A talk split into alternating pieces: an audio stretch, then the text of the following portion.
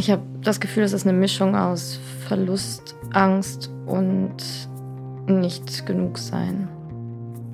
Hallo und herzlich willkommen zu Stahl, aber herzlich. Ich bin Stefanie Stahl und heute ist Clara bei mir und Clara bezeichnet sich selbst als totalen Beziehungsmenschen.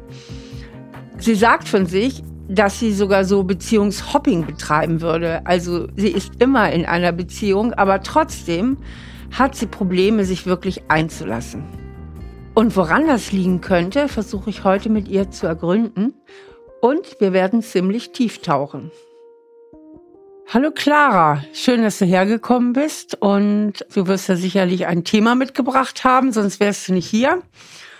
Und jetzt bin ich schon ganz neugierig, was du zu erzählen hast.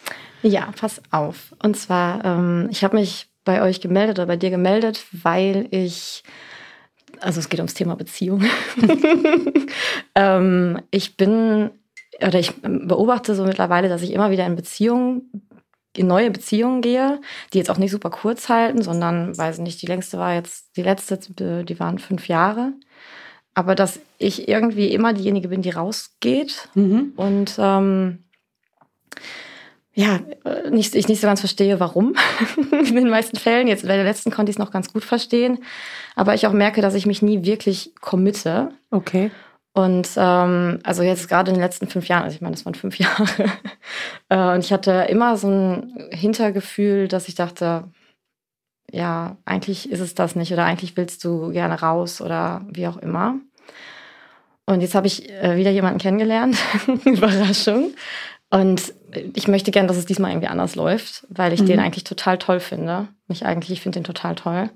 Und ähm, der ist mir jetzt schon sehr, sehr wichtig. Und ich merke aber auch jetzt wieder, dass ich so Momente habe, wo ich irgendwie Angst habe, Fluchtgefühle habe. Manchmal, also jetzt die letzten Monate war es echt knallhart, dass ich wirklich Panikgefühle hatte, morgens aufgewacht bin und dachte, scheiße, was machst du? Ähm, schon zweimal den Kontakt zu ihm abgebrochen habe und dann aber dachte, nee, du findest den doch toll äh, und das, du machst das jetzt. Und was ich interessant finde zu beobachten ist, dass wenn ich mit ihm zusammen bin, fühle ich mich total klar, total sicher und alles ist super. Und sobald wir äh, oder sobald ich wieder alleine bin, fängt das Gedankenkarussell an und ich kriege wieder Angst und Fluchtgefühle und dann will ich wieder, weiß ich nicht wohin rennen, ins Ausland am liebsten. Genau. Was macht dir denn Angst? Ja, das ist, also ich habe das Thema schon sehr viel durchdacht. und ich habe noch nicht so ganz verstanden, was es ist. Ich habe ganz viele Theorien, aber mich hat noch keine überzeugt. okay, aber Angst ist ja ein ganz reales Gefühl. Ja. Und die warnt einen ja für etwas. Mhm. Angst ist immer ein starkes Warnsignal. Ja. Vor was warnt dich denn deine Angst?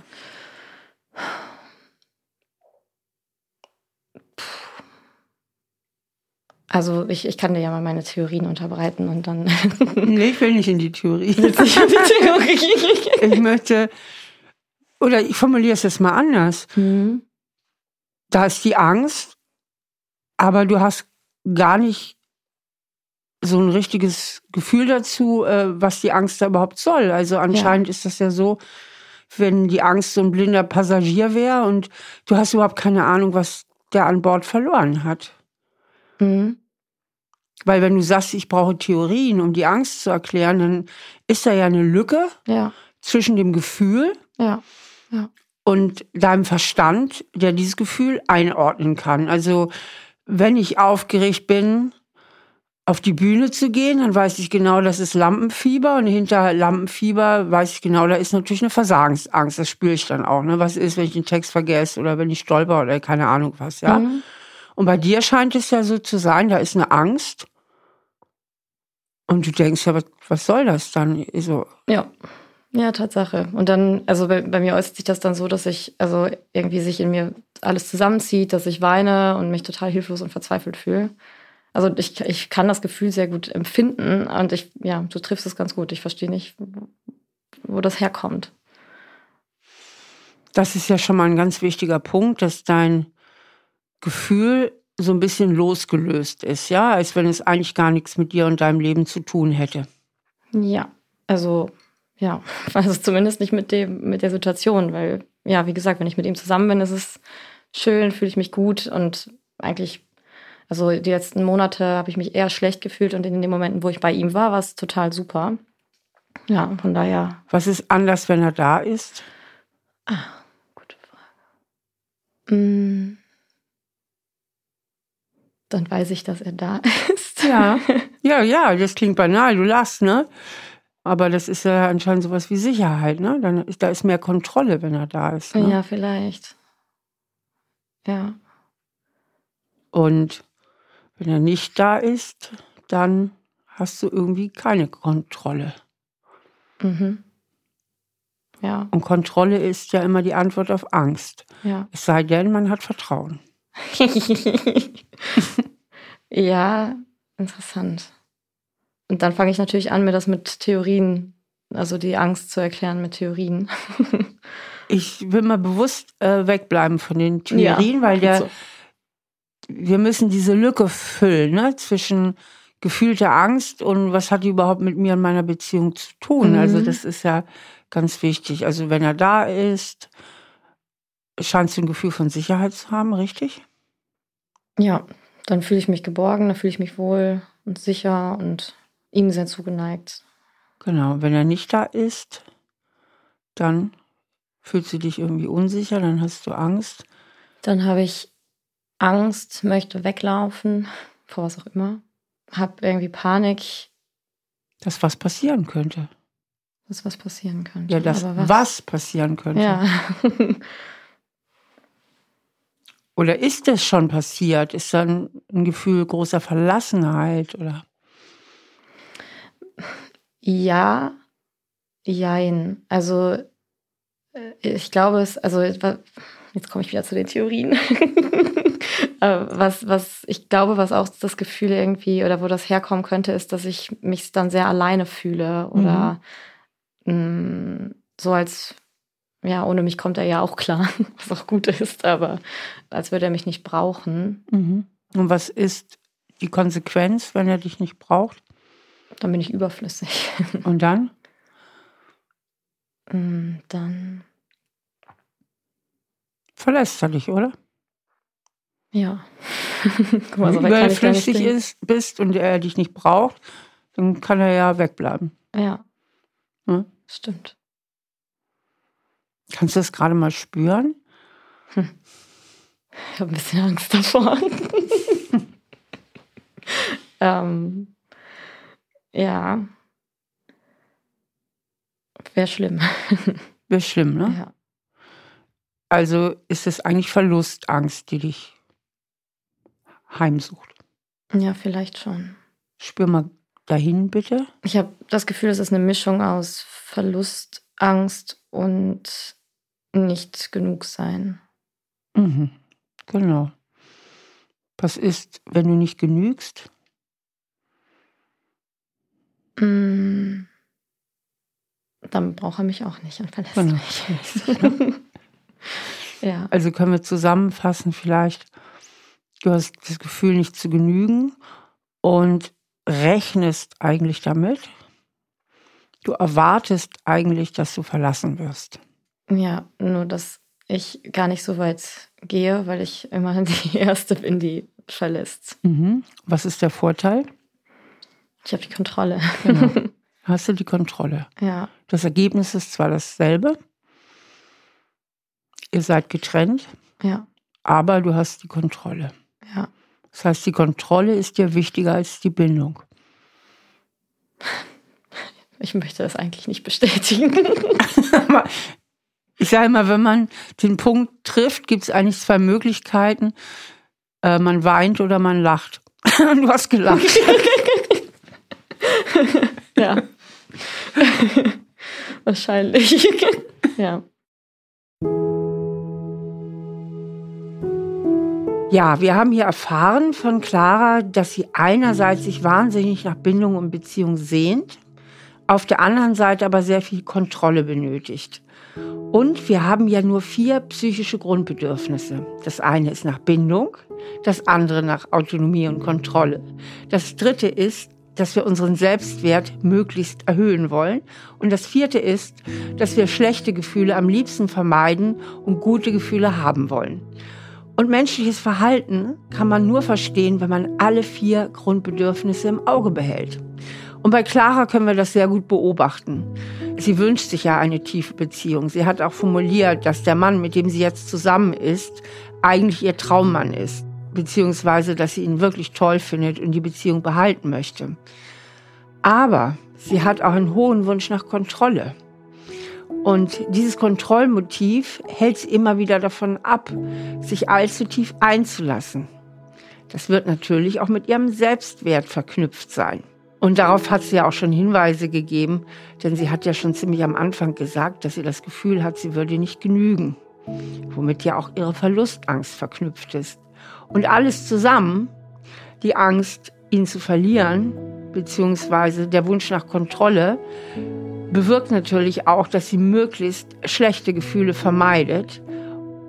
Also, dass sie nicht verletzt wird oder nicht enttäuscht wird und sich damit gefühlsmäßig lieber auf die sichere Seite begibt. Die Bindung ist ja super, super wichtig, aber es gibt noch etwas, was vielleicht manchmal noch wichtiger ist, nämlich, dass du die Kontrolle behältst. Weil irgendetwas scheint es in dir zu geben, das damit rechnet, verlassen zu werden. Ja, weil du ja nicht genügst. Mhm. Und da scheint das Gefühl zu lauern, dass es ganz, ganz furchtbar wäre, vielleicht sogar so furchtbar, dass du es nicht überleben würdest. Ja, das kann tatsächlich sein. also zumindest würde das die krassen Panikgefühle erklären, die ich empfunden habe mhm. in den letzten Panik, Monaten. genau. Panik ist ja so, wenn es um die Existenz geht. Ja, ja, das stimmt. Und also was ich interessant finde, ist, dass ich, also die Partner, die ich bisher hatte, da konnte ich mir eigentlich rational immer sehr, sehr sicher sein, dass die mich nicht verlassen. Also ich habe mir immer, also es waren nie toxische Beziehungen oder so, würde ich sagen, sondern immer gute Beziehungen und tolle Menschen, mit denen ich zusammen war. Und ähm, deshalb finde ich das umso absurder, dass ich trotzdem dieses Gefühl äh, mhm. empfinde. Das spricht dafür, dass das Gefühl nichts mit der Beziehung zu tun hat, sondern mit irgendetwas, was in deiner Vergangenheit liegt. Mhm. Also, dass du ein Gefühl auf eine Beziehung, aktuelle Beziehung projizierst, was aber eigentlich mhm. zu deiner Vergangenheit gehört.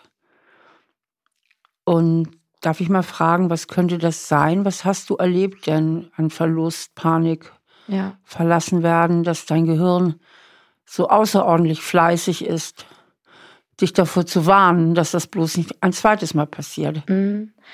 Also ich habe natürlich auch schon tausendmal in meiner Vergangenheit gesucht aber jetzt, wenn wir es wirklich auf konkret auf Verlust beziehen, dann würde ich sagen, ist es ähm, der Tod meiner Großeltern. Mhm. Also mein Opa ist äh, sehr, sehr früh gestorben, da war ich drei Jahre alt. Und meine Omas sind gestorben, da war ich neun. Mhm. Und das ist, würde ich sagen, das Einzige, wo ich in der Kindheit mit Verlust konfrontiert wurde. Mhm. Und das war damals ganz schlimm für dich? Du hattest so eine enge Beziehung? Ich erinnere mich ehrlich gesagt nur schwer dran. Ich weiß, ich habe mit meiner Mama mal darüber gesprochen. Äh, die hat gesagt, also ich hatte zu meiner Oma eine sehr, sehr enge Beziehung. Und meine Mama hat gesagt, ich habe eigentlich nicht getrauert ähm, mhm. damals. Und ich, ich erinnere mich aber kaum noch an, ich weiß, dass meine Oma sehr lange noch äh, im Krankenbett lag, auch bei uns zu Hause. Und dass ich dann irgendwann von der Schule, also in der Grundschule noch, nach Hause gekommen bin und dann war sie eben nicht mehr da, weil sie in der Nacht verstorben ist. Mhm. Und danach habe ich wenig Erinnerungen. Okay. Also, genau. Das spricht dafür, dass du es eventuell verdrängt hast oder wahrscheinlich verdrängt hast, mhm. dass du es beiseite geschoben hast. Und wenn du eine sehr enge Bindung hattest, dann ist das natürlich ein krasses Verlusterlebnis. Mhm. Und wie war deine Beziehung zu deinen Eltern? Gut, also ich habe eigentlich eine sehr schöne Kindheit gehabt mhm. mit, ich sag mal, wenig Problemen. Die haben sich nicht viel gestritten, die sind noch zusammen. Und so zu meinem Papa hatte ich, würde ich sagen, eine einfachere Beziehung. Mit meiner Mama bin ich oft aneinander geraten. Ich glaube, da hatte ich häufiger mal das Gefühl, ich bin zu viel oder ich muss mich irgendwie irgendwie benehmen, damit äh, es ihr oder ich es ihr leichter machen kann. Mhm. Genau, aber so im Allgemeinen haben wir in der Familie eine sehr, sehr gute, stabile Beziehung mhm. zueinander. Ja. Hast du eine Idee, woher dieses Gefühl kommt, nicht zu genügen? Das fällt mir echt am schwersten, das zuzuordnen, weil ich auch, also ich kenne mich auch in Momenten, wo ich sehr, sehr in mich vertraue mhm. und ähm, alles gut ist. Und ja. Ja, dann überrascht es mich, dass ich dann jetzt zum Beispiel in der aktuellen Zeit so tief sinke, also innerlich. Also da glaube ich tatsächlich, das könnte aus der Beziehung mit meiner Mama kommen. Äh, ich glaube, dass es ihr ähnlich geht. Äh, die hatte nämlich nicht so eine schöne Kindheit wie ich, ähm, mhm. sondern sehr, sehr viele Herausforderungen mit ihren Eltern und gerade auch mit ihrer Mutter. Von daher wäre das so meine Theorie, mhm. ähm, dass ja, es irgendwie daher kommt, dass ich glaube, meine Mama wollte immer, dass, dass es uns gut geht, dass wir eine gute Position haben, dass alles toll ist. Und die hat das, würde ich sagen, sehr, sehr grandios gemeistert. Nur für mich als Tochter war es, glaube ich, manchmal etwas schwer, dem zu entsprechen. Okay. Also ich glaube, ich habe dann da auch hingeeifert, dass alles toll ist, dass ich gute Noten in der Schule habe, Klavier spiele oder ja, irgendwie toll bin. Mhm, okay. ja, genau. Und ihren Erwartungen so entspreche. Ja. Ist das so ein Gefühl von, ich muss toll sein, ich muss den Erwartungen entsprechen? Mm, ah, das finde ich etwas schwierig. Ich glaube, das ist mm, so ein Gefühl von, ich muss funktionieren. Oh, ich muss funktionieren, okay. Ja. Mhm. Und so langsam kann ich nicht mehr. Oh. So, da, so ja, irgendwie, ja. Und so langsam kann ich nicht mehr. Mhm. Was ist das? Wie meinst du das? Bist du ziemlich erschöpft mhm. oder hast das Gefühl, auch in anderen Hinsichten, außer im privaten Leben, vielleicht auch beruflich, dass ja. du so. Ja. Also, äh, das ist also jetzt gerade wirklich eine schwere Phase in meinem Leben, würde ich sagen, auch mit viel Umbruch, den ich aber selbst entschieden habe, wodurch ich gerade merke, boah, ich bin eigentlich absolut erschöpft und ähm, genau, hab, ich habe immer schon mal zu, so mit meinem Köpfchen zu kämpfen gehabt, also so mentale Schwierigkeiten. Mittlerweile würde ich es depressive Episoden nennen. Und aktuell ist es halt äh, schlimmer als sonst. Und ja, genau. Ich glaube, das ist so ein bisschen auch Erschöpfung und so ein Gefühl, dem Leben nicht gewachsen zu sein oder mhm. ja, irgendwie absolut erschöpft zu sein und nicht zu wissen, wie kann ich eigentlich oder wie mache ich denn noch weiter, weil es einfach alles so anstrengend für, für mich anfühlt. Okay. Ja. Welche Gefahr lauert da eigentlich konstant in deinem Leben? Da ist ja irgendeine grundsätzliche Bedrohung, wo du immer das Gefühl hast, da muss ich gegen ankämpfen, dass das nicht passiert. Stimmt. Ja, gute Frage. Also ich habe gerade so dieses Bild. Ja. Ich sag dir mal, wo ich gerade innerlich stehe. Ich versuche ja im Gespräch mit dir, mich permanent in dich hineinzuversetzen, mhm. empathisch. Ja, als Psychotherapeutin ist es sehr wichtig, dass man einen guten Perspektivenwechsel beherrscht.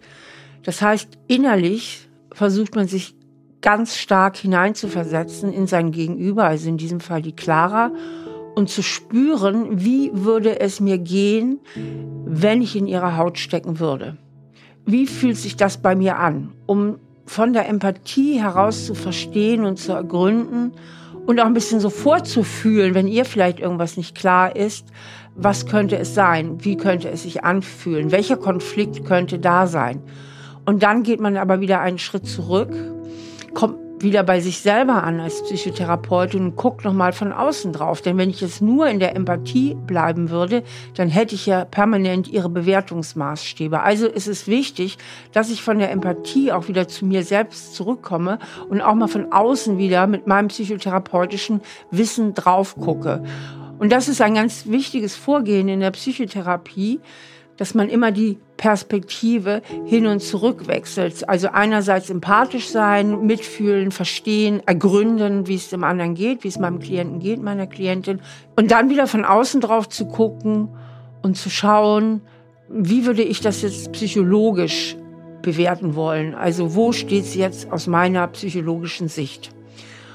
Und im kleinen Rahmen ist das natürlich auch bei persönlichen Gesprächen genau dasselbe, auch wenn man nicht Psychologe oder Psychologin ist. Man versucht sich im günstigen Fall in das Gegenüber hineinzuversetzen, spürt sich dann aber auch wieder selbst und guckt, was macht das mit mir oder wie sehe ich das, was ist meine Meinung dazu. Also im Grunde genommen ist das auch die Grundlage überhaupt für gute Gespräche, wo man einerseits den anderen verstehen möchte, sich empathisch in ihn hineinversetzt, aber auch immer wieder zu sich selber zurückkommt und sich fragt oder spürt, wie geht es mir jetzt damit und wie sehe ich das.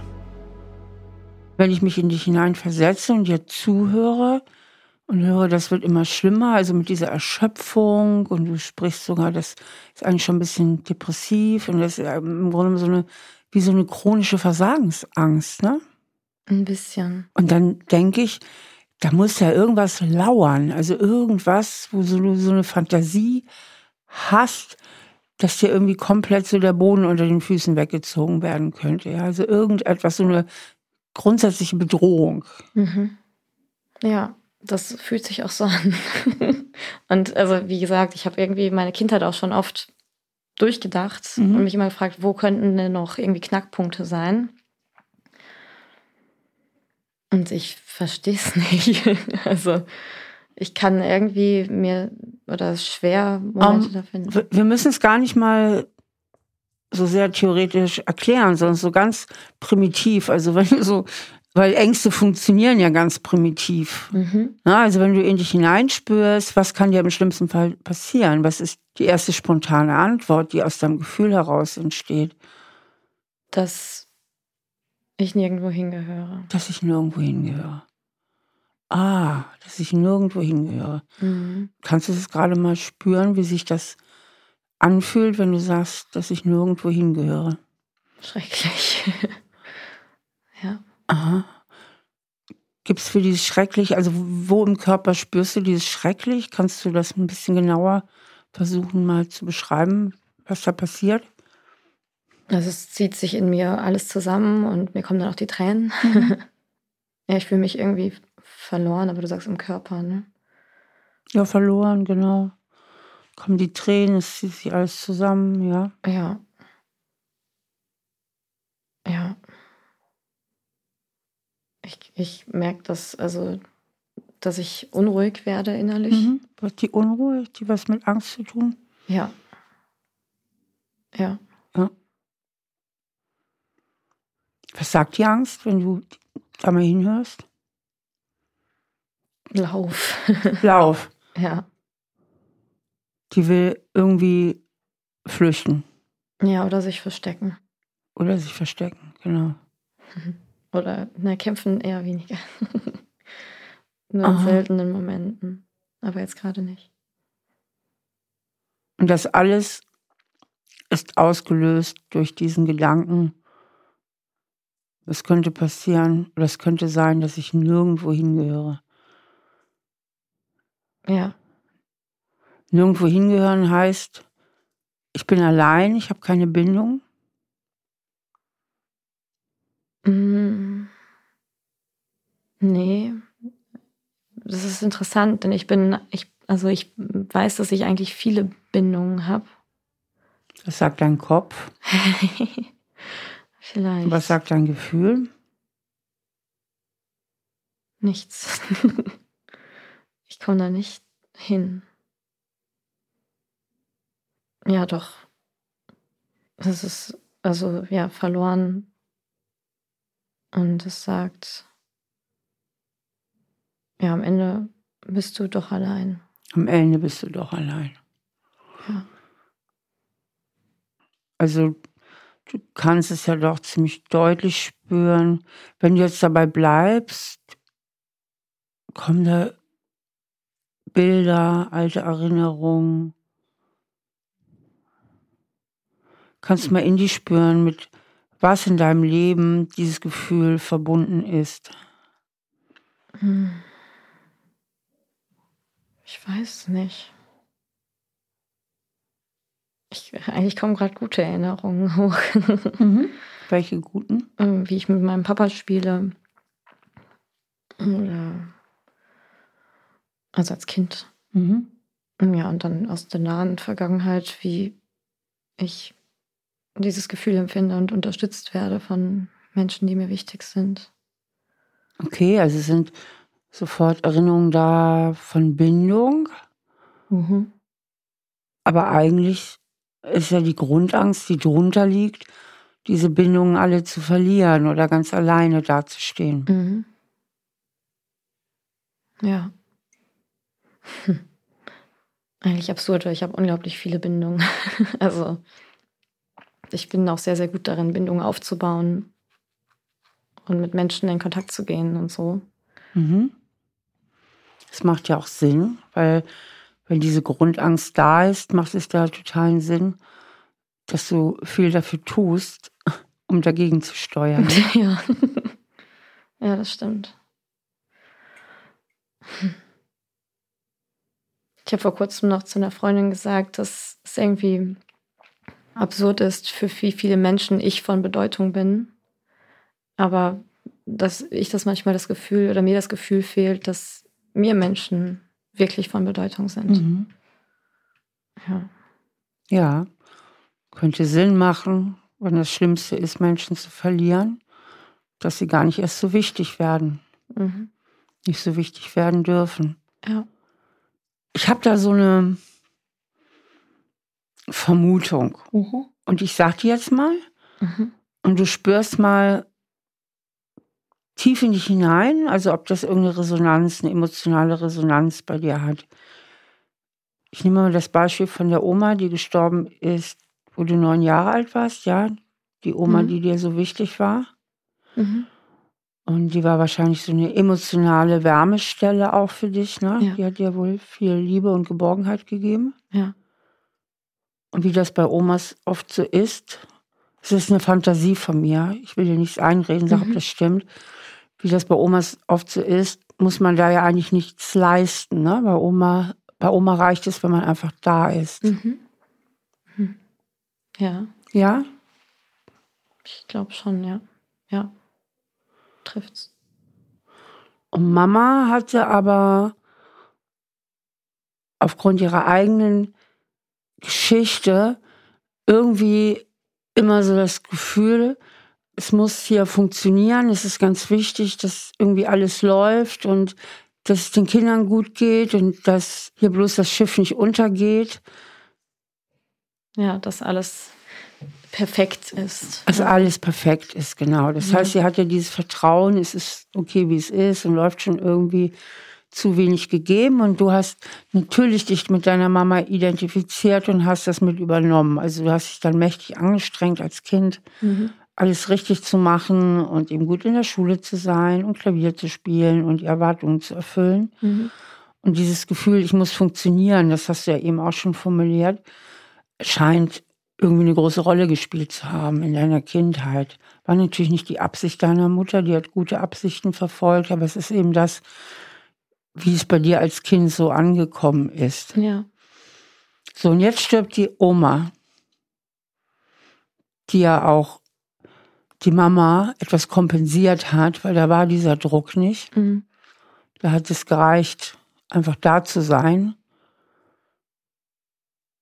Und was machst du denn jetzt, wenn die Oma stirbt, aber du funktionieren musst und es muss doch weitergehen, auch mit der Mama. War das ihre Mama auch, ne? Mhm. Das heißt, die Mama war dann ja auch sehr traurig, wahrscheinlich, wenn ihre Mutter stirbt. Ich glaube schon. Na, das war ja für alle schlimm. Ja. Und was machst du jetzt als Kind? Mama ist traurig, Ja. du bist traurig, aber irgendwie muss es ja Muss weitergehen. weitergehen. Also reiße ich mich zusammen. und versuche weiter zu funktionieren und nicht zu viel zu sein. Nicht zu viel zu sein. Ja. Nicht zu viel was? Traurig. Wütend. Ja. Eigentlich die ganze Zeit glücklich. mhm. Ja. Und das ist ja schon eine Kraftanstrengung, ne? Mhm. Total. Ich finde das auch gerade ganz spannend, dass wir drüber, also wie wir drüber sprechen, weil, also ich war ja neun, als meine Oma gestorben ist. Das heißt, mit zehn bin ich, also ungefähr ein halbes Jahr später, dreiviertel Jahr später, habe ich die Schule gewechselt. Mhm. Und ich weiß, dass die Grundschule ist mir so von der Hand gegangen. Also da hatte ich nie Probleme, das war total easy. Und auf der weiterführenden Schule habe ich dann Schwierigkeiten gehabt. Also ich war immer noch gut, aber mit mehr Mühe und mehr Leid, sag ich mal. Auch wenn meine Familie behaupten würde, dass ich nicht viel dafür getan habe, was auch stimmt, aber für mich innerlich war es anstrengender. Und ich weiß, dass ich damals äh, angefangen habe zu hyperventilieren, regelmäßig, wenn ich in der Schule war, wenn es mir zu viel wurde oder so. Und ja, dann bin ich nach Hause, habe ich erstmal hingelegt. Mhm. Ja, das passt irgendwie gerade ganz gut ins Bild. mhm. Ja. In welches Bild genau? In das Bild, das vorher irgendwie meine Oma noch da war und so einen Ausgleich geschaffen hat für ah, mich. Okay. Und ich demnach ja nicht immer funktionieren musste vielleicht oder noch jemanden hatte, wo, ich, wo es einfach so okay war. Und als sie dann weg war, hatte ich ja mehr Verantwortung. Mhm. Äh, Warum auch immer. Genau. Also der Trost war eigentlich weg. Ne? Ich habe so das Bild, dass bei der, deiner Oma konntest du noch mal hin und einfach ein bisschen Luft holen. Dann musstest du auch nicht funktionieren ja. und da war alles gut. Und dann hast du wieder ein bisschen Kraft getankt, um bei der Mama wieder mehr, also dem Bild zu entsprechen. Mhm. Und mit deinen traurigen Gefühlen und auch Wut war dabei. Was hat dich eigentlich so wütend gemacht? Weißt du das noch?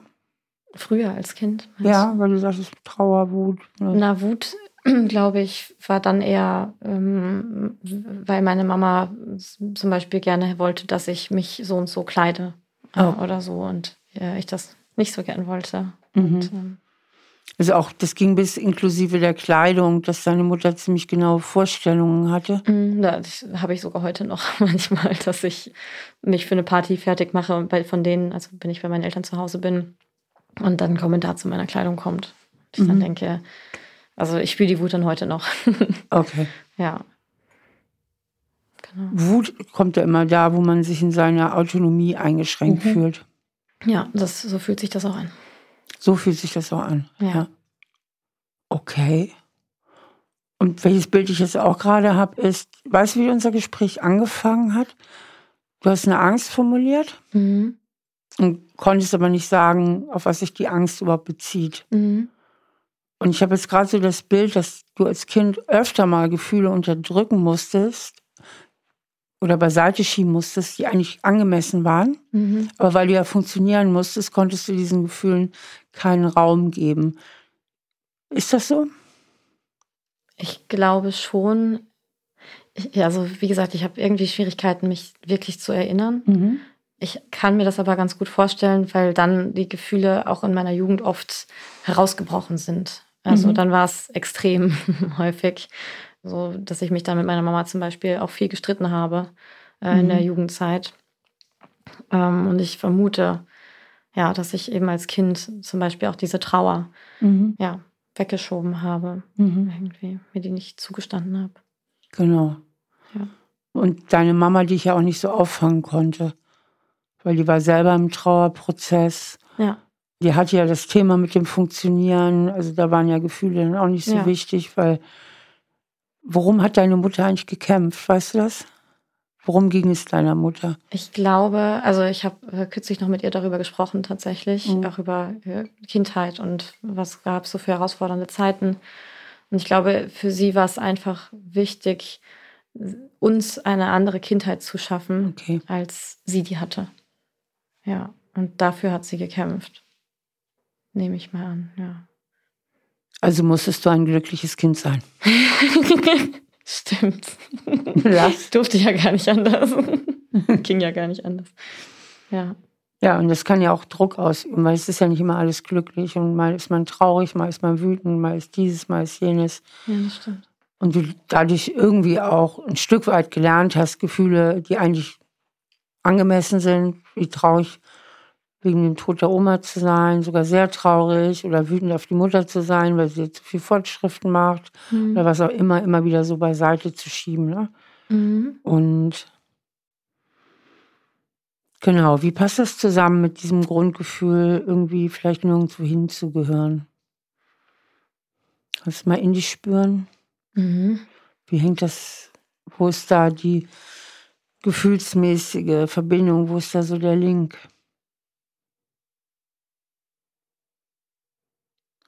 Ich mache dir mal einen Vorschlag. Ich habe auch gerade eine Idee.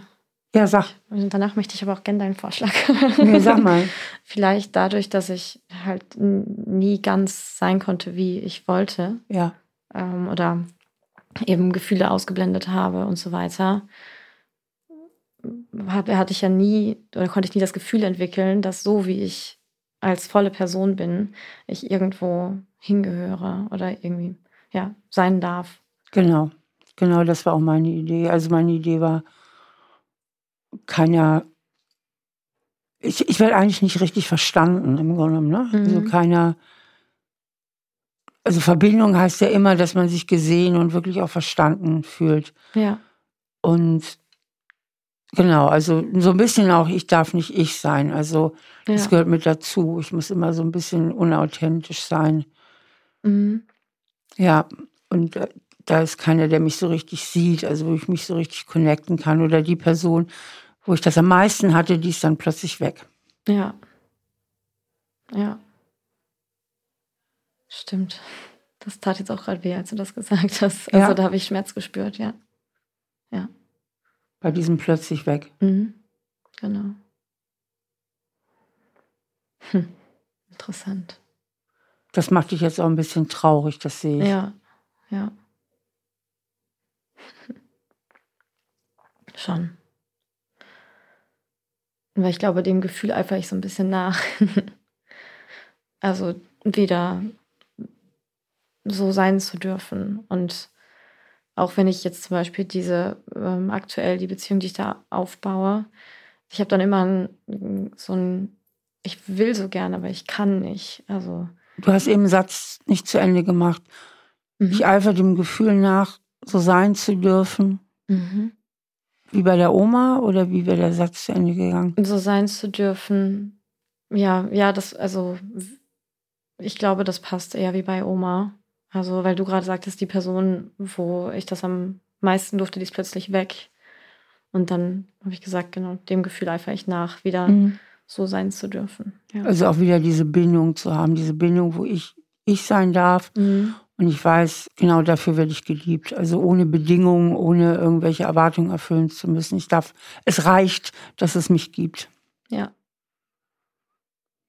Es reicht, dass es mich gibt. Ja. Und das macht dich gerade dolle traurig. Ja. Schon. Weil es so anstrengend ist. Ich habe vor kurzem gedacht, boah, ich habe einen Burnout von Beziehungen. Mhm. mhm. Und es sollte eigentlich nicht anstrengend sein. Mhm. Aber für mich fühlt sich das dann manchmal so an. Genau, weil du dich ja anstrengst. Ja, genau. Weil es reicht ja nicht, dass es dich gibt. Ja. Ja, und das macht natürlich traurig, klar. Ja. Und ich spüre da auch so eine Einsamkeit eigentlich. Ja, sehr. Ja, und es ist absurd, weil ich mir schon was anderes wünsche. Mhm. Und ja, was wünschst du dir? Mich einfach hingeben zu können und einfach loslassen zu können irgendwie. Mhm. Loslassen ja. heißt? Nicht mehr alles zu, oder nicht mich die ganze Zeit zu kontrollieren. Genau. Ja. Einfach ich selbst zu sein. Was würde das bedeuten eigentlich? Was würde sich dann verändern? Also gute Frage. mm. Ich, manchmal denke ich eigentlich gar nicht so viel, außer das, dieses Gefühl nicht mehr zu haben oder diese Überzeugung. Und der Kern oft, dieses Gefühl zu haben, ich darf nicht ich sein oder ich bin nicht richtig ich in Beziehung, ist ja meistens der, ich spüre mal, ob das richtig ist, was ich sage, dass man das Gefühl hat, immer wieder so ein Stück weit oder vielleicht sogar sehr so eigene Wünsche und Bedürfnisse nach hinten stellen zu müssen oder eigene Gefühle. Mhm. Dass man immer so versucht, sich anzupassen und dem anderen irgendwie zu gefallen, Erwartungen zu erfüllen. Ja. Ja, und das, deshalb sage ich auch gerade, ich glaube, es wird sich nicht so viel ändern, weil genau. wahrscheinlich würde ich mich trotzdem so verhalten. Nur ich hätte nicht mehr ein Gefühl von mich ein, also eingeengt zu sein oder mich selber einzuengen. Ja, genau. das ist es, das ist es tatsächlich. Ja. Bei deiner Mama, mit der du ja klarkommen musstest und die du bestimmt sehr geliebt hast, war es ja wirklich im Außen verankert. Ne? Du, du warst ja abhängig emotional von deiner Mutter, das ist ganz normal als Kind. Mhm. Man will die Mama glücklich machen. Und vor allen Dingen ist man total von ihr abhängig. Und wenn Mama jetzt gewisse Ansprüche hat, dann hast du die erfüllt. Das heißt, da war der Druck ja wirklich im Außen. Mhm. Aber da das ja jetzt deine Prägung ist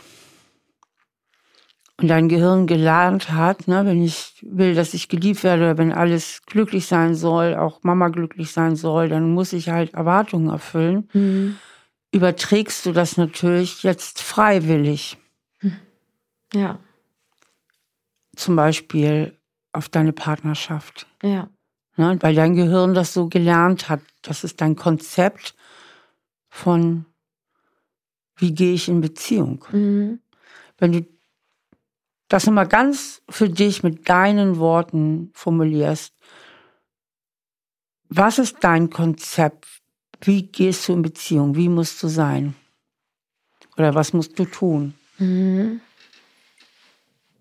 Ich muss die Person sein, die das Gegenüber oder mein Partner braucht. Ah. Ich muss die Person sein, die mein Partner braucht. Ja. Wie fühlt sich das an? Beschissen. Also, das kann ich ja gar nicht wissen, was er, er braucht. Also es, es zieht sich auch gerade in mir alles zusammen, wenn ich das so sage. Ja. Ja. Hat das einen Gefühlsnamen, das Zusammenziehen? Also was sagen, was würdest du sagen, was ist das? Übelkeit. auch irgendwie Wut oder Floh, also ausbrechen wollen. Ja, mhm. Wut, ja. Ja, Wut ist immer da, äh, wo meine Grenzen verletzt werden. Mhm. Dann kommt Wut, um wieder den Befreiungsschlag ja, genau. herzuführen, ja? Ja. Und das sind ja alles Gefühle, die schon klar aus deiner Kindheit kommen. Ne? Mhm. Also Mama hat sehr viel Vorschriften gemacht, sie hatte sehr viele Ideen, ein bisschen auch wie, wie du dich anzuziehen hast. Mhm. Und das waren ja nicht immer deine Ideen. Und, mhm. Aber du hast oft, zumindest als Kind, wohl die Zähne zusammengebissen. Ja. In der Pubertät war es dann anders. Da scheinst du dich mehr ja, so, so. Also, so, so, beides. Ich erinnere mich auch noch an einen Tag im Zoo, wo ich auf gar keinen Fall in den Zoo wollte, aber dann am Ende doch mit musste und den ganzen Tag wütend hinterhergeschlurft bin, aber ich war im Zoo. Ja. also, ja, ja. Da war es dann eine Mischung aus beidem. Hm. Also es gab einfach zu wenig Raum für freie Entfaltung. Mhm. Ja. Es überrascht mich, weil meine Mama eigentlich auch ein sehr kreativer Mensch ist und auch, äh, also vom Gefühl her sehr interessiert war, mhm. auch an meiner Meinung und das auch immer alles sehr, sehr toll fand, was ich gemacht habe oder was ich mache. Ja. So ein bisschen habe ich noch ein Störgefühl dabei. Also, dass ich denke, ja, aber irgendwie hat sie mir ja auch schon Freiraum gelassen. Ja. Vielleicht war es auch die falsche Formulierung. Vielleicht ist es eine andere Formulierung, die es für dich besser trifft, wenn du mal in die spürst. Mhm. Hm. Fällt mir schwer. Ich habe gerade so die Fantasie, dass du vielleicht auch sehr empathisch warst mit deiner Mutter. Ja. Und dich mehr in sie hineingefühlt hast, dass es vielleicht nötig gewesen wäre und viel freiwillig dich angepasst hast. Mhm. Du gespürt hast, das ist Mama wichtig und du mhm. viel Verantwortung übernommen hast. Das könnte ganz gut passen. Also, weil ich das auch heute noch habe. Mhm. Und das auch in Situationen erkenne, wo es, also jetzt gerade, wo es mir so schlecht geht, wenn es mir dann so schlecht geht, dann geht es ihr auch schlecht und dann reiße ich mich zusammen, mhm. Um für sie da zu sein, ja. Genau, also eigentlich das alte Thema. Mama wollte ja unbedingt im besten Sinne, dass ihr eine glückliche Kindheit habt. Mhm. Und daher kam das Gefühl auch, ich muss ja auch ein glückliches Kind sein. Mhm. Und wenn ich nicht glücklich bin, dann geht's Mama vielleicht wieder schlecht. Vielleicht denkt sie dann, sie wäre eine schlechte Mama oder was auch immer. Ja. Also, dass ihr so ein bisschen symbiotisch vielleicht wart auf eine gewisse Art mhm. und Weise und du deswegen dich auch nicht so richtig gut innerlich dann abgrenzen konntest. Ja, ja, total. Aber was ich mich jetzt noch frage ist, also ich habe dir ja am Anfang erzählt, dass ich eigentlich, wenn ich mit ihm zusammen bin, mich sehr, sehr gut fühle. Mhm. Und in Momenten, wo ich nicht mit ihm zusammen bin, da kommt dann Angst oder Flucht und dann eben Gedanken, in denen ich mir erzähle, ja, das, so toll ist das doch auch gar nicht. Und vielleicht müsstest du jetzt auch gerade eher alleine sein. Du kommst doch gerade aus einer langen Beziehung. Und also eben dann mir das alles erzähle. Mhm. Was ich ja nicht tue, wenn wir zusammen sind. also. Mhm das macht für mich nicht so viel Sinn. Mhm. Da müssen wir da nochmal genauer hinschauen. Ne? Also ja. wir hatten ja am Anfang schon verstanden, dass es sich eigentlich um Verlustangst handelt. Ne? Mhm. Und in dem Moment, wo er da ist, hast du ja mehr Sicherheit über die Beziehung und mhm. Sicherheit, dass es funktioniert. Stimmt. Und wohl auch Sicherheit, dass du genügst. ja, das hatten wir am Anfang schon gesagt. Und wenn du allein bist, kommen anscheinend plötzlich Zweifel auf und Ängste auf. Nicht zu genügen, das hatten wir auch, ja. Ja. Was ich jetzt gerade denke, nachdem wir auch über ich muss meiner Mama entsprechen mhm. und ich muss funktionieren so gesprochen haben, in den Momenten, in denen ich nicht mit ihm zusammen bin, mhm. habe ich ja dann auch kein Gegenüber mehr, was mir spiegelt, wie ich mich zu verhalten habe. also, ah ja, genau. Das könnte. Also, auch ein interessanter Gedanke. Das heißt, wenn du bei ihm bist, wie bist du denn dann? Bist du denn dann frei und authentisch? Kann ja eigentlich nicht sein, sondern irgendwie, ich weiß es nicht. Du weißt doch, wie das geht, in Beziehung zu sein. Was machst du denn dann? ich bin mit meiner Aufmerksamkeit sehr, sehr stark bei meinem Gegenüber. Ja. Können wir ihm Namen geben, muss ja nicht der echte sein. Da müssen wir nicht immer Gegenüber oder Partner ja. oder so sagen. Das klingt immer so blutarm. ähm, Tom. Nennen wir ihn Tom.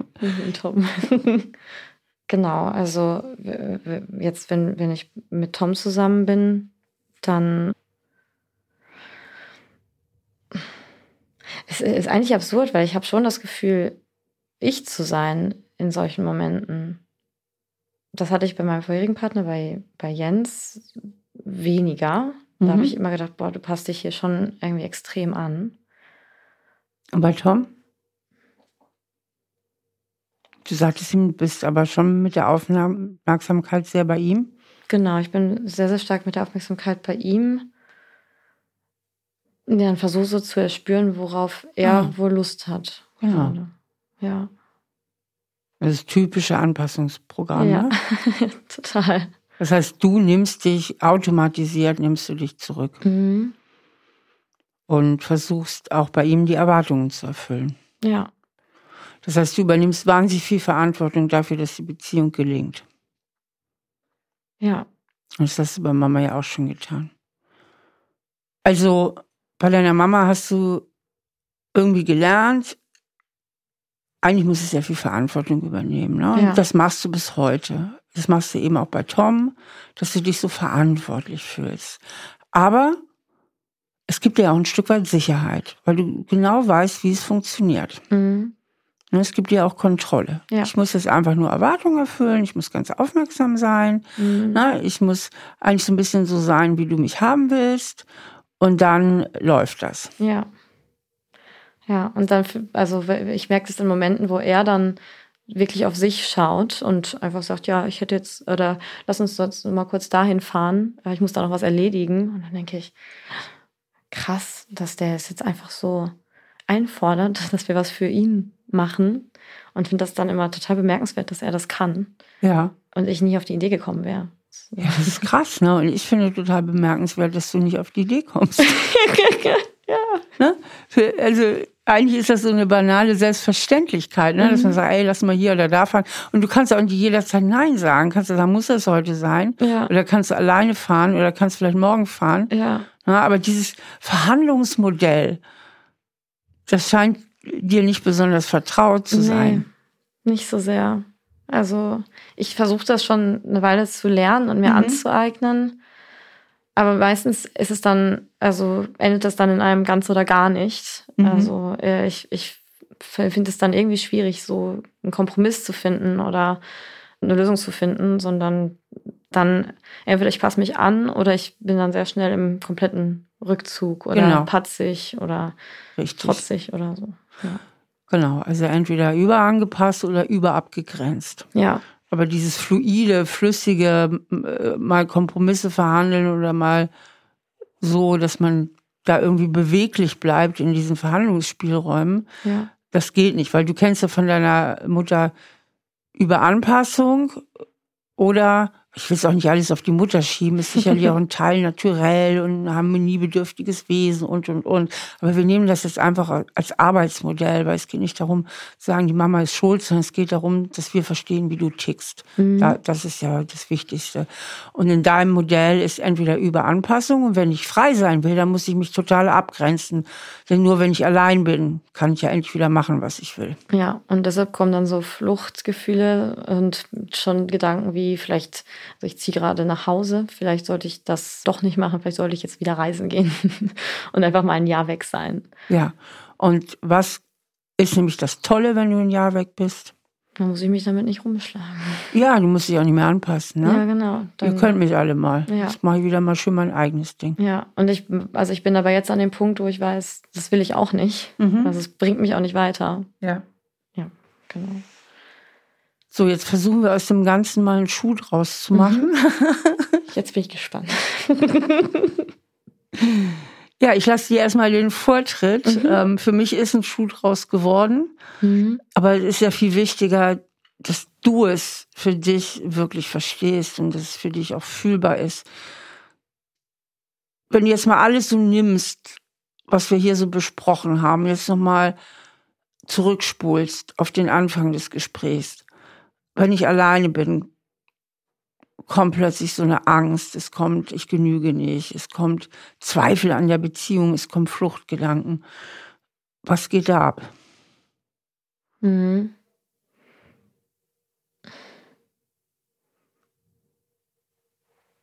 Ja. Ja, Irgendwie eine Art Selbstschutz am Ende, ne? Also,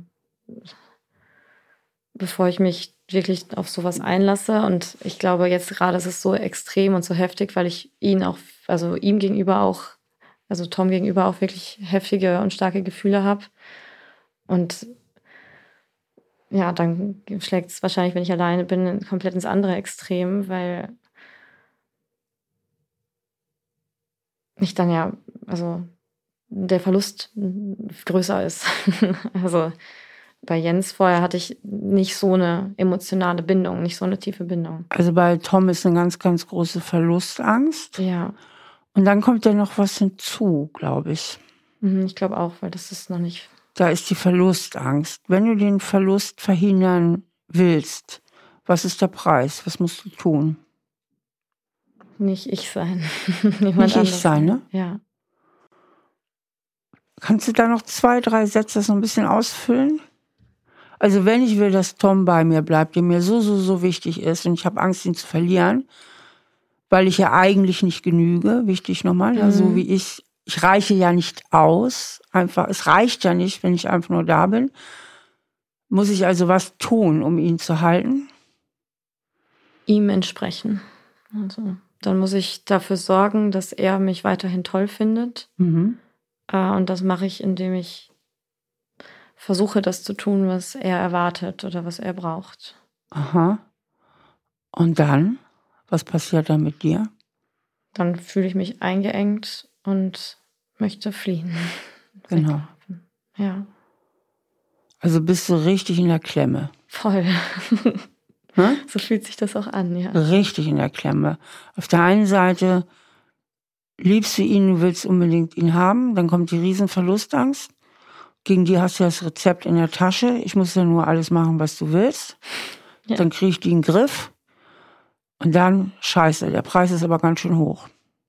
Ja, Ne? Dann, oh, dann verliere ich mich ja selbst. ja. Und vielleicht schaffe ich es dann trotzdem nicht. Kommt ja auch noch, ne? Mhm. So. Ja. Und dann kommt die Lösung für das Problem. Und die lautet, Ich gehe jetzt eine Runde reisen oder ich trenne mich halt. ja, nix wie weg. Ja, Kurzfassung, ne? Nix Genau. wie weg hier. ja. Das Ja. fühlt sich alles viel zu dramatisch an. ja. ja, so ist es. Und dann breche ich aus, ja. ja, genau. Also eine wunderbare Beschreibung mal wieder das Thema Bindungsangst. Ja, Ja. Anscheinend schon. ja aber es ist so schön. Also es ist so, wir sind da auch so tief gegangen. Es ist genau dieser innere, tiefe, tiefe Konflikt von ich sehne mich nach Liebe, aber ich glaube nicht daran, dass ich alleine reiche. Mhm. Ich weiß aber, was ich tun muss. Ich muss alle Erwartungen erfüllen und dann kommt, oh Gott, und was ist da mit mir? Ne? Das fühlt sich dann so eingeengt an und eingesperrt wie im Gefängnis. Mhm. Und was wäre denn jetzt der Exit? Ein anderer als ich trenne mich von allem und lauf weg. Nein, ich meine, was wäre, ja genau, was wäre der Exit? Also die, die Lösung für dich. Also was, wenn du dir das jetzt mal so anguckst? Mhm. Ne, oder auch mal versuchst es mal bewusst von außen ein bisschen drauf zu gucken. Du hast jetzt dein Muster unheimlich gut reflektiert. Wenn du wärst jetzt dein eigener Coach, was würdest du dir denn empfehlen? Boah, also ich habe gerade gedacht, sprich mit ihm darüber, aber das habe ich schon gemacht. Dann, ich frage mich, ob eine Lösung wäre, tatsächlich erstmal allein zu sein, aber ich glaube daraus. Oh no, jetzt bist du wieder ich bin voll. nicht mein eigener Coach. Deine Lösungswege sind gerade innerhalb deiner Struktur. Also, ja. Ne? Die sind innerhalb deiner eigenen Struktur. äh, nein, radikal von draußen drauf geguckt. Mhm. Ja, das ist, ich versuch's mal. Was braucht die Clara?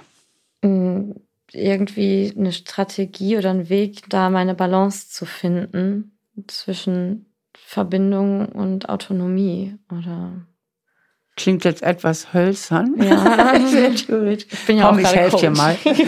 Ich, ich helfe dir mal. Weil die Lösung ist eigentlich, also du, du siehst gerade den Wald vor lauter Bäumen nicht, weil die Lösung ist sowas von naheliegend, aber das ist oft so, wenn man selber so mittendrin Ja. steht. Du brauchst dann nur das Gefühl, dass du reichst, wie du bist. Das wäre ja die Lösung für alle Probleme. Mhm. Dann fällt ja alle Anspannung ab. Mhm. Ne?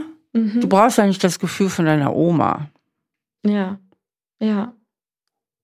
So, ich reiche. Mhm. Denn wenn du reichst, ja, wenn du ausreichst, was löst sich dann alles auf, wenn du genügst? Wenn du genügst, wie du bist, was fällt dann alles weg? Da muss ich mich nicht mehr anstrengen, äh, Richtig? um gute Beziehungen zu haben. Richtig. Und was fällt damit in einem auch weg? Die Verlustangst. Ja? Ja, wenn du reichst, wenn du ausreichst, warum sollte man dich denn verlassen? Ja, das Du stimmt. genügst doch. Ich weiß nicht warum, weil es in meinem Kopf, also kriege ich das nicht zusammen, glaube oder? Du kannst das nicht vorstellen, willst du damit sagen? Ja. Du kannst dir das nicht vorstellen, dass du ausreichen könntest. Und dass ich dann nicht mehr verlassen werde, wenn ich ausreiche. Ja, das heißt, im Moment ist das Konzept noch relativ weit weg, aber Mhm. ist doch logisch, wenn du genügst, warum sollte jemand dich verlassen? Weil er keinen Bock auf mich hat. Keine Ahnung. Du siehst mal, wie tief das sitzt, ne? Ja. Krass. Also, ja, für dich klingt das, oder wenn du das gerade sagst, dann klingst du so überzeugt davon und ich denke mir, hä, das, Ja, ist ja ganz einfach, oder? nee. Ja, interessant. Okay. Ja. Ich weiß nicht, vielleicht weil das ich weiß auch nicht. Für mich ist das so, ich kann ja trotzdem immer verlassen werden. Das, Natürlich. Ja. Das liegt ja nicht in deiner Hand. Mhm. Aber du könntest viel mehr vertrauen, Mhm. Weil du vertraust dir selbst, ich reiche aus. Wenn du ausreichst, musst du nicht ständig dich verbiegen oder dich anstrengen und Mhm. nicht ständig deine Antennen ausfahren, was will der andere, was will der andere, weil du darfst ja du selber sein. Mhm. Und du kannst dich entspannen in der Beziehung. Mhm. Dann gibt's aber noch deinen Kopf, der ja schon mal ein bisschen abschätzen kann, ist der Tom überhaupt vertrauenswürdig? Ist so. Ist er, genau. Also dein Kopf, die Erwachsene Clara kann sagen, pass mal auf, mein Mäuschen, also zu der kleinen Clara, dem Tom können wir ruhig vertrauen. Ich bin hier die Erwachsene, ich kann das abschätzen. Mhm. So, und dann können wir uns auch entspannen, weil wir reichen ja, wie wir sind. Und dann genießen wir die Beziehung. Ja. Ne? Und dürfen auch mal eigene Wünsche, können wir völlig normal einbringen. Macht der Tom ja auch. Lass uns mal hier hinfahren, lass uns mal das machen oder das auch nicht machen. Mhm. Alles ganz locker, alles ganz easy, überhaupt keine Anstrengung mehr. Ja. Und dann, ja, wenn das irgendwann in die Brüche geht, er uns doch irgendwann verlässt, ja, dann werden wir es überleben. Weil wir reichen ja. Wir werden traurig sein, Mhm. ohne Frage, auf jeden Fall. Es wird traurig. Mhm. Aber wir, nach einer Zeit der Trauer stehen wir wieder auf und dann gibt's noch andere Mütter mit schönen Söhnen. Ne? Dann geht's wieder auch wieder irgendwie weiter. Mhm.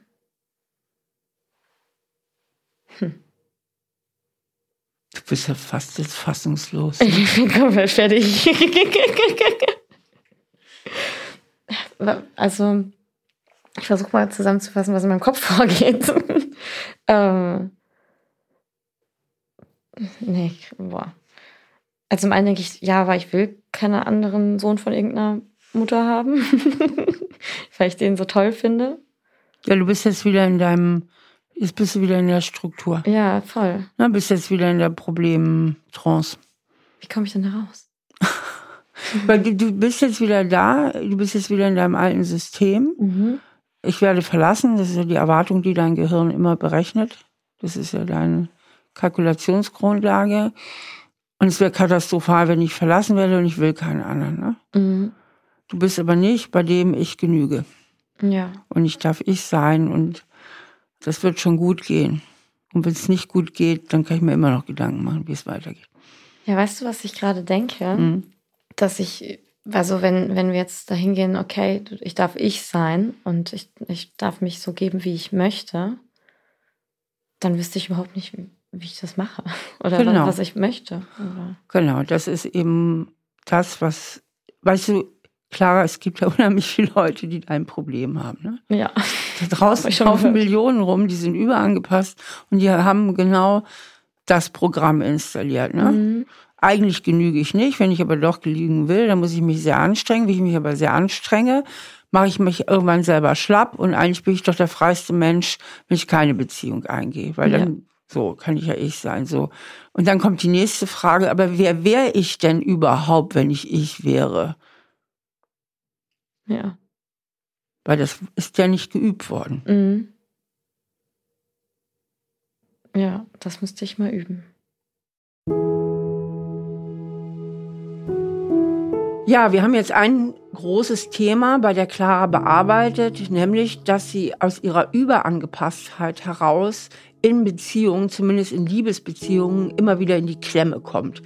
Einerseits hat sie so ein altes Muster, ich möchte gefallen oder ich muss gefallen und dafür muss ich mich auch anstrengen. Also es reicht nicht, dass ich einfach nur ich bin. Und dadurch verliert sie sich immer ein Stück weit selbst und dann ringt sie wieder um ihre Autonomie.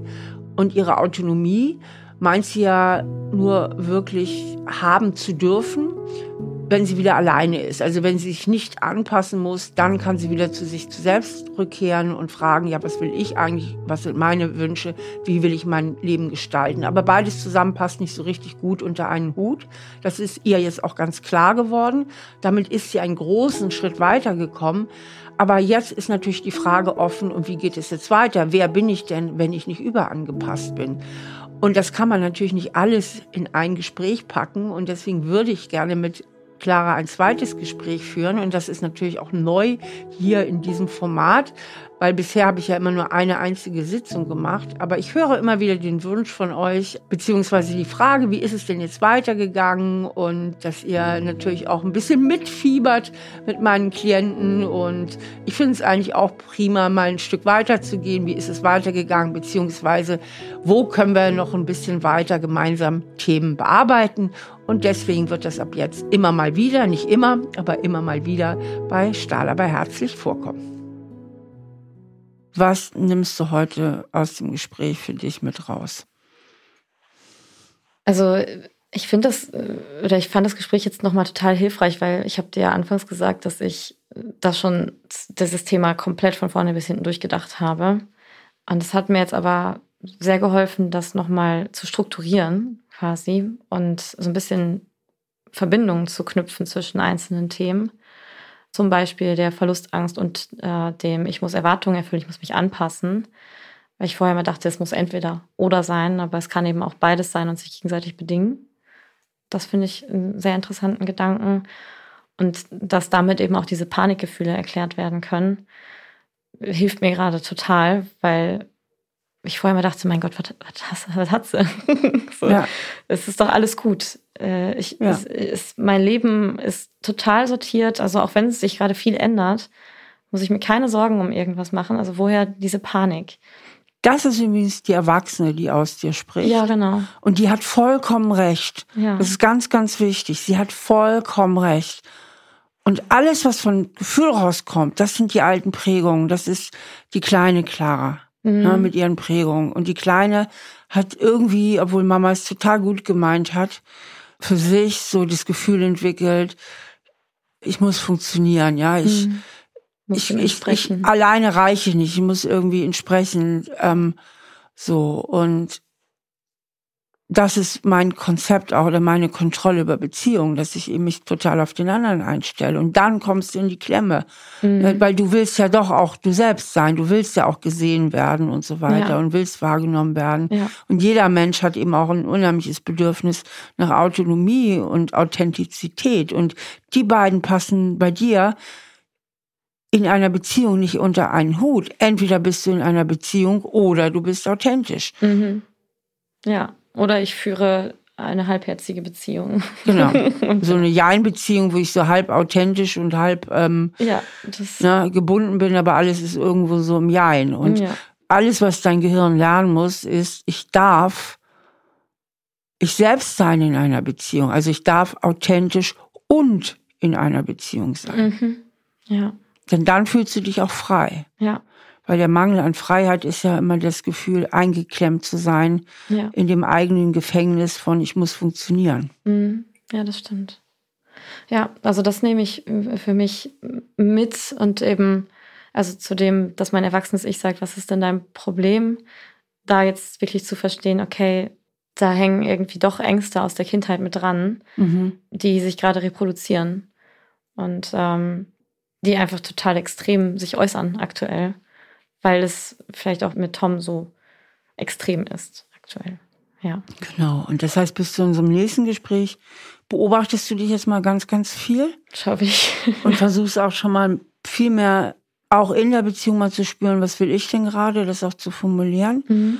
Und dann widmen wir uns beim nächsten Mal der Frage, wer bin ich denn, wenn ich nicht überangepasst bin? Mhm. Ne? Klingt nach einem Plan. Und ich glaube, du wirst da schon ein paar Erkenntnisse mitbringen ins nächste Wahrscheinlich. ich bin sehr viel beschäftigt mit mir. Also ja. kriege ich hin. Genau, auch ein schöner Titel. Wer bin ich, wenn ich nicht überangepasst bin? Ja, finde ich, find ich gut.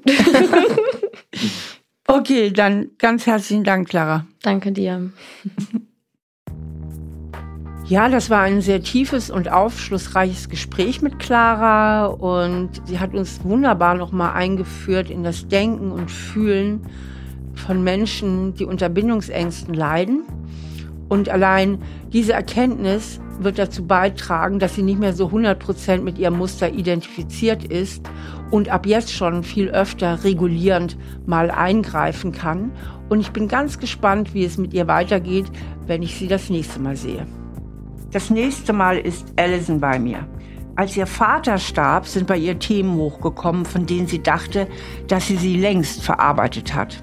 Wie es ihr gelingen kann, als erwachsene Frau nicht immer wieder in ihr kleines Schattenkind zurückzufallen, erarbeite ich mit ihr. Stahl aber herzlich, der Psychotherapie-Podcast mit Stefanie Stahl. Ein Podcast von AudioNow, produziert von Auf die Ohren.